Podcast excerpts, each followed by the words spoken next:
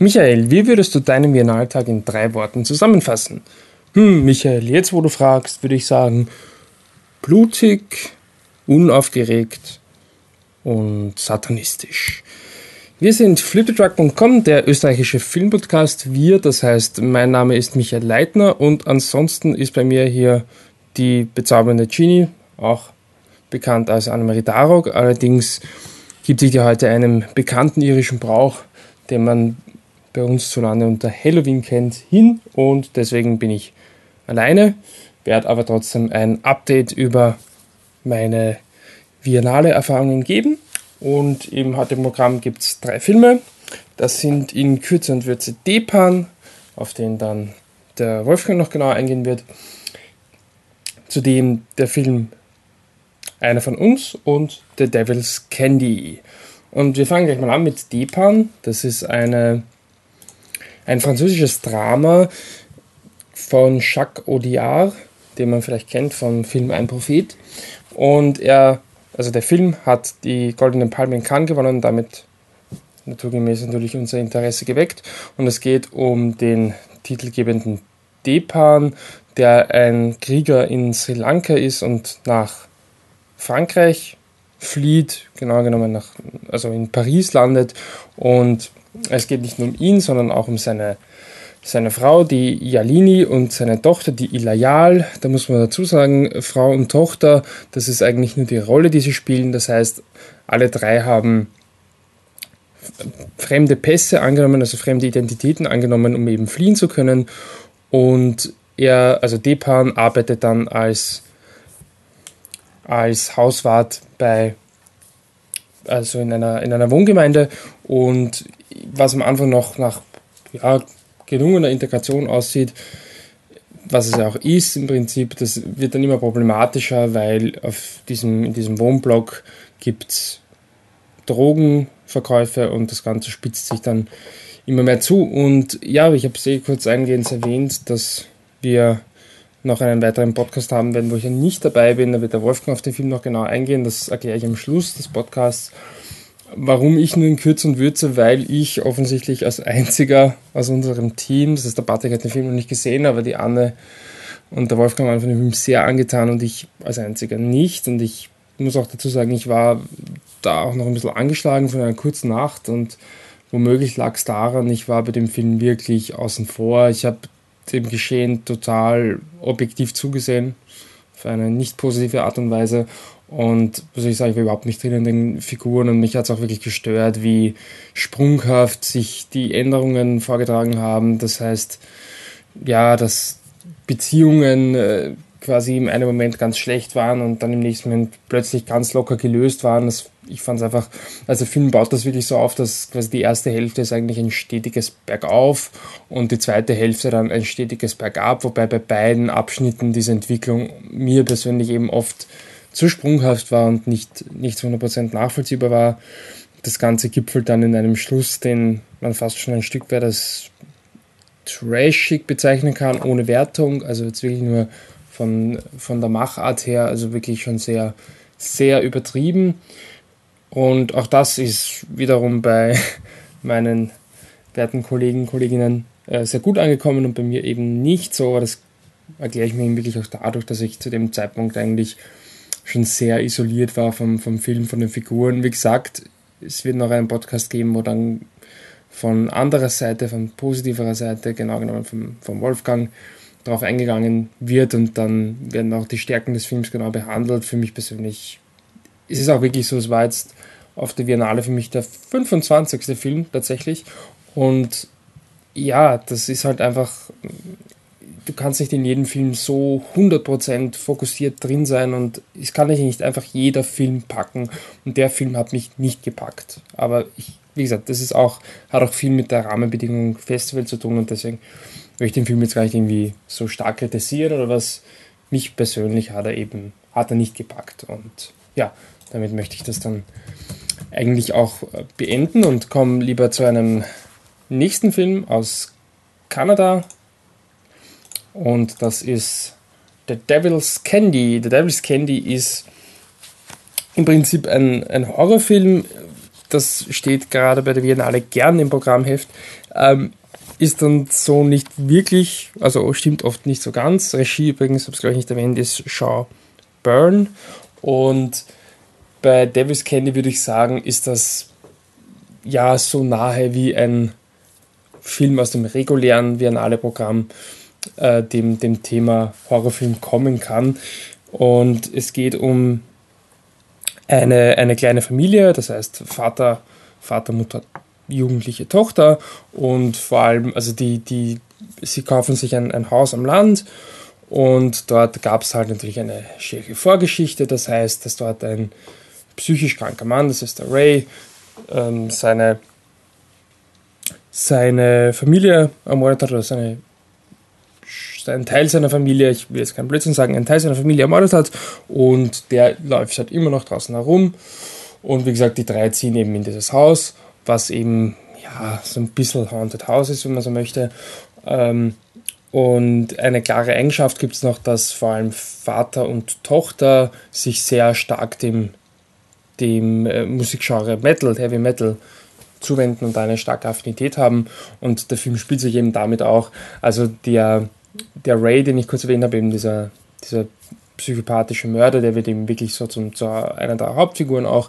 Und er hört halt immer diese flüsternden Stimmen des Teufels, der ihm da anscheinend auf irgend, also auf, auf Latein irgendwelche irgendwelche Aufträge erteilt und wenn ich es richtig interpretiert habe, dann spielt er eine E-Gitarre, um quasi diese Geräusche zu übertönen, um diese Stimmen in seinem Kopf zu übertönen und wenn er dann aufgrund von ja, Hausfriedensbruch gebeten wird, auch aufzuhören mit diesen, mit diesen lauten Gitarrenklängen, dann wird er eben wahnsinnig und geht dann auf, auf ähm, Mord oder auf, auf Menschenjagd. Und dazu muss man auch sagen, dass der Vater, ähm, also der Vater der Familie, der zeichnet immer, also ist ein, ein Künstler und er wird dann anscheinend auch von Satan besessen und fängt dann an, Bilder zu malen, in denen die Opfer von, vom Ray dargestellt werden mit dem schreienden Geschichten und er meint irgendwie, er spürt irgendwie, er muss diese Schreie oder muss das, ja, irgendwie die wollen raus und deswegen bringt er die auf die Leinwand. Und ja, im, im, Prinzip, der Film ist sicherlich keiner, der jetzt nach der Biennale dastehen wird und man sagen, ja, boah, Davis Candy, der Film der Biennale, nein, ganz sicher nicht. Und ich habe auch denken müssen an, an Deathgasm, den ich leider nicht gesehen habe, der am Slash Film Festival lief, wo es ja auch um, um Heavy Metal und, und Horror, wo sich das auch vermischt und der von vielen Seiten sehr, sehr gelobt wurde und mir auch sehr enthusiastisch beschrieben wurde. Und ich denke mal, wenn man den vorher gesehen hat, dann wird Davis Candy wahrscheinlich nicht mehr ganz viel können. Aber so isoliert war Davis Candy schon ganz cool. Ich mochte eben diese, diese Spielen wieder mit, mit, dem, äh, mit der Metal-Musik, wo es eben auch wirklich so ein bisschen ironisch war, ohne dass man sich jetzt über Heavy Metal lustig machen muss, in keiner Weise. Ist auch so, dass von ähm, Sun O, weiß nicht, ob ihr wer kennt, einer Doom Metal Gruppe, einer sehr, sehr guten, wurde auch Musik dazu geschrieben. Das heißt, da ist schon noch wirklich ein Involvement da von der Szene gewesen und man sieht auch vom ganzen Set her, also es gibt zwar auch Metallica-Pullis und so, aber im Prinzip geht das Ganze schon tiefer rein in, die, in dieses Genre, auch mit, mit ja, Anspielungen auf Death Heaven oder Ghost PCs. Wurscht, ich weiß, die meisten Leute kennen diese Bands wahrscheinlich nicht und auch mir sind sie nur am Rande bekannt, aber es sind auf jeden Fall Bands, die jetzt nicht, wie gesagt, die dann nicht die allererste Metal-Band ist, die man kennt. Ja, aber äh, was soll's, wie gesagt, dieses Spiel mit der, mit der lauten Musik, wo eben wirklich immer wieder Szenen untermalt. Das fand ich, fand ich ganz nett. Und ja, im Prinzip ist es Horrorfilm, jein, gruselig finde ich war er nicht, aber er war teilweise schon wirklich unangenehm. Gegen Ende fand ich, das, dass dieses unangenehm ja, blöd hochgebauscht, wo ich gedacht habe, das will ich jetzt eigentlich nicht mehr sehen und nicht im, im positiven Sinne, wo ich mir gedacht habe, warum schaue ich das jetzt eigentlich? Aber wie gesagt, das war der Schluss, der war für mich ein bisschen überladen. Aber an sich, was mir auf jeden Fall auch gut gefallen hat, war das Design vom Film und wenn es nur das Bild ist, dass der, dass der Vater malt, aber das ist wirklich, wirklich cool. Also sie haben doch, äh, steht auch in den Credits wirklich einen Künstler gebeten, dass er das, das Bild malt und das ist wirklich ein cooles Bild. Also es fängt damit an, dass er Schmetterlinge malt. Das ist aber eben nur eine Auftragsarbeit und es ist halt voll hübsch und lieb. Und eben als er dann in diesem Haus am Land eben ist und dann eben auch von, von Satan irgendwie so ein bisschen besessen ist, fängt er eben an, ihm Schreie, also schreiende Menschengesichter reinzuzeichnen, diese Schmetterlinge und das Bild wird immer düsterer und düsterer und irgendwann einmal hängt so ein, ich weiß gar nicht, was es ist, so ein riesiger Totenkopf mit fünf Augen drüber und so. Es ist wirklich, wirklich cool gemacht und es war für mich auch wirklich dieser Punkt, der mich halt irgendwie im Film drin gehalten hat. Und äh, ja, und auch eben, was mir ganz, die, die Figuren war jetzt nicht überragend, aber ich fand es ganz nett, dass eben die eben Mettler sind und dass das jetzt nicht irgendwie, dass man nicht darüber lachen muss oder sonst was und dass sie trotzdem ganz normale Charaktere sind. Ich würde sagen, es ist ein richtiges Viennale Durchschnittsprodukt, aber ich, ich werde es nicht lange, aber solange ich es in Erinnerung halte, werde ich es, glaube ich, positiv in Erinnerung halten. Ja, weniger positiv in Erinnerung hat man wohl die Geschichte vom Sommer 2009 als äh, der Einbruch in einem Supermarkt in Krems für einen 14-Jährigen tödlich geendet ist. Also, weiß nicht, ich denke mal, viele können sich eh noch daran erinnern, aber es war damals eine riesige Geschichte. Das heißt, dieser 14-jährige Junge, der eigentlich vorher kriminell, ja, was wir mit 14 groß kriminell gemacht haben, aber der auch jetzt nicht so mit Ladendiebstahl, also ich glaube nicht so viel am Hut hatte, aber der eben dann einbricht in diesen in diesen Supermarkt in Krems und dann eben von einem Polizisten, ich glaube sogar von hinten erschossen wird. Und das Ganze hat dann eine irrsinnige Debatte ausgelöst mit, ja, quasi man musste immer pro Polizei oder kontra Polizei sein und dann gab es einen tollen Kommentar von Chanet, falls den, also österreichische Zuhörer werden den kennen, von der Kronenzeitung, der auflagenstärksten Zeitung in Österreich, wo er ganz tolle Sachen geschrieben hat, dass man, wenn man alt genug ist, um in einen Supermarkt einzubrechen, ja, dann ist man auch alt genug. Genau das. Und das hat also wirklich sehr, sehr blöde, schlimme Reaktionen ausgerufen, also hervorgerufen. Und dieser Film, einer von uns, von Stefan Richter, der nähert sich eben diesem Thema und ja, macht das, also von, vorneweg, diese historische, also historische Komponente, diese, diese, pardon, diese Fakten sind jetzt kein Spoiler, auch wenn man nichts davon weiß, wenn man den Film schaut, wird sofort von Anfang an quasi ein, ein, ein äh, Forscher gezeigt auf den Schluss. Das heißt, man sieht, okay, der Junge ist tot, liegt tot im Supermarkt und es geht quasi wirklich, wie ist es dorthin gekommen. Und es geht eben um den Jungen, der über ja, schlechte schlechten Einfluss von Freunden, aber so wie es der Film darstellt, ist es wirklich innerhalb von sehr kurzer Zeit passiert. Also wirklich innerhalb von einem Sommer, dass er da halt irgendwie dann, dann dort, dort einbricht oder halt irgendwie anfängt, der möchte halt irgendwie cool sein und, und dann lässt er sich eben zu dem verleiten. Es ist aber jetzt auch nicht so ein also ich habe es jetzt nicht empfunden als so ein ja, schlechter Einflussfilm.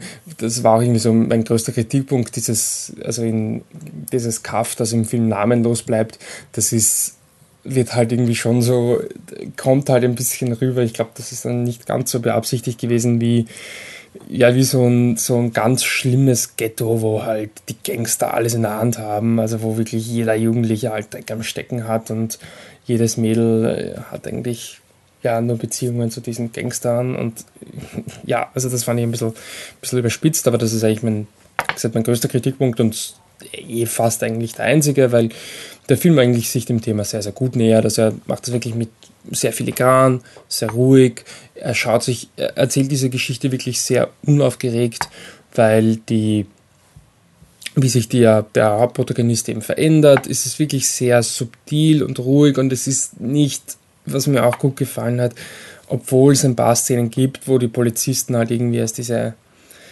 wie sie oft dargestellt werden, diese arroganten Machos oder auch bei den Frauen irgendwie so halt auf Autorität sich beru äh, berufen und dann irgendwie gleich ein bisschen ja, arrogant sind. Das wird da gar nicht so arg thematisiert. Es ist nicht so ein Jugendliche versus Polizei, ein bisschen schon, aber es ist nicht dieses Thema quasi, boah, da wurde jetzt der Polizist schon so oft provoziert und na klar, dann passiert es halt, sondern es ist halt wirklich, es wird als unglückliche Verkettung von, von Zufällen gezeigt. Ähm, und es, es werden aber auch wirklich soziale Probleme aufgezeigt. Ja, und dazu verbindet der Film, das fand ich eigentlich, ja, ich weiß nicht, ob ich es gewagt nennen soll, aber schon originell und hätte der Film einfach nicht machen müssen. Das finde ich gut. Verbindet er ein bisschen mit so einer Kritik an unserer Konsumwelt, glaube ich, könnte man es nennen. Also man hat relativ schnell, also relativ bald Bilder von den von relativ langen Supermarktschlangen, also mit, mit Produkten, wo es dann eben, da gibt es einen Shot, da fahrt die Kamera von oben über, ich glaube, Duschgels sind es, über verschiedene Duschgels drüber und sie schauen halt alle gleich aus und haben eine sind blau, eine grün, eine gelb, orange, was auch immer. Und das ist einfach diese endlose Auswahl und dann wird das Ganze auch kombiniert mit sehr in-your-face-Bildern, wo dann ein, ein Mitarbeiter von, vom Supermarkt Essen wegschmeißt und dann stiehlt er sich sogar sozusagen etwas aus dem Müll. Und das ist halt ja, es ist nicht subtil, aber ich fand den, den Ansatz, ich fand die Idee nett. Und das Ganze ist ja, das hat auch der Regisseur so erklärt, ja wirklich eine Reaktion auf diese wirklich erschütternden Reaktionen in der Kronenzeitung, in der Heute und in all diesen Schundblättern, wo eben wirklich ja, total gefühlskalt argumentiert wurde, dass das doch alles einfach die Schuld des Jungen ist. Und da wird das eben quasi so dargestellt. Bekam er jemanden für einen, für einen Diebstahl im, im Supermarkt erschießen, sei es jetzt, also wie kann überhaupt so eine Aggression aufkommen, dass es zu so einer Situation kommt, wo ein, ein Junge im, für einen Diebstahl im Supermarkt erschossen wird, wenn wir jeden Tag Tonnen an Lebensmitteln wegschmeißen. Und ja, das fand ich eigentlich wirklich, gesagt, dass es mehr als der Film machen musste. Ich habe mir von dem Film erwartet und erhofft, dass er einen nüchternen Blick auf die Sache wirft, dass er sagt, das war nicht die konkrete Schuld von einer Person. Gut, ich meine, den Polizisten, natürlich liegt das schon in seiner Verantwortung, aber dass diese ganze Situation eben wirklich unglücklich war. Und das, das fand ich gut und das ist mit, dem, mit der Konsumkritik fand ich wirklich einen, einen schönen Bonus, was ich noch als Kritikpunkt bereit hätte. Und das muss ich schon ehrlich sagen. Ich habe gehofft, dass es gibt eben diese Flash-Forwards, wenn man so möchte. Das kommt zweimal im Film vor, ganz am Anfang und in der Mitte, dass man den Jungen tot sieht am Boden und man hat so gewisse Eindrücke, wie man es oft vielleicht ja, in einer Serie oder so auch hat dass man halt quasi, man sieht schon Bilder und man weiß nicht, wie wird es dorthin kommen, ja. Und ich habe halt wirklich gehofft, dass der, dass der Film dann eben bei dieser tragischen Szene dann einfach einen Schnitt macht und sagt, so, aus Ende, jetzt der Film dann quasi vorbei oder jetzt ist das erledigt. Aber der Film kostet halt dieses Unglück schon sehr aus. Also er bietet halt schon noch etwas für die Leute, die halt reingehen und sich denken, wie genau ist denn das passiert? Hm, wie, wie genau? Ja, aber ich will schon genau wissen, wie das passiert ist ich verstehe es irgendwo, weil das wird auch ein wesentlicher Teil des Publikums sein, dass eben Leute genau das genau wissen wollen, wie ist es jetzt genau passiert, wer ist da jetzt wirklich genau schuld, auch wenn der Film diese Frage nicht beantwortet, aber zumindest vermeintlich beantwortet und ja, und eben, dass er diese letzte Szenerie eben so genau beschreibt und da auch irgendwie eine Spannung aufbaut, fand ich ein bisschen geschmacklos und ich fand's, wie gesagt, ich finde es an sich ein, ein sehr gutes, ein tolles, äh, eine tolle, eine tolle Widmung an diesen, an diesen Jungen und das, wenn solche Filme was bewirken, dann ja, Gottes Willen, keine, kein Tod eines 14-Jährigen hat einen Grund, ja, aber dann ist zumindest noch irgendetwas rausgekommen, wo man sagt, okay, zumindest hat es im aller, allerweitesten Sinne ein klitzeklein wenig was, was Gutes gehabt. Bitte nicht falsch verstehen.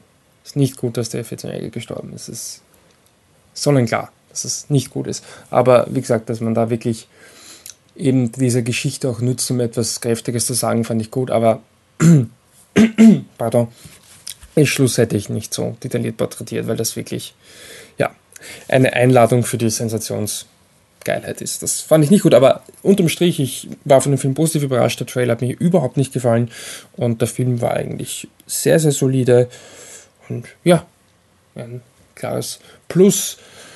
Gut, nachdem ich niemanden habe, den ich fragen kann, wie der Wiener zusammengefasst wird oder für, um ein Wort des Abschlusses zu bitten, kann ich euch nur auf unsere Kontaktmöglichkeiten verweisen. Das wären zum einen durch unsere Homepage flipthetruck.com, da findet ihr auch eine sehr ausführliche Berichterstattung zu Viennale mit vielen Podcasts, mit Texten, mit Gewinnspielen, wobei die könnten jetzt schon ausgelaufen sein, müsst ihr nachschauen.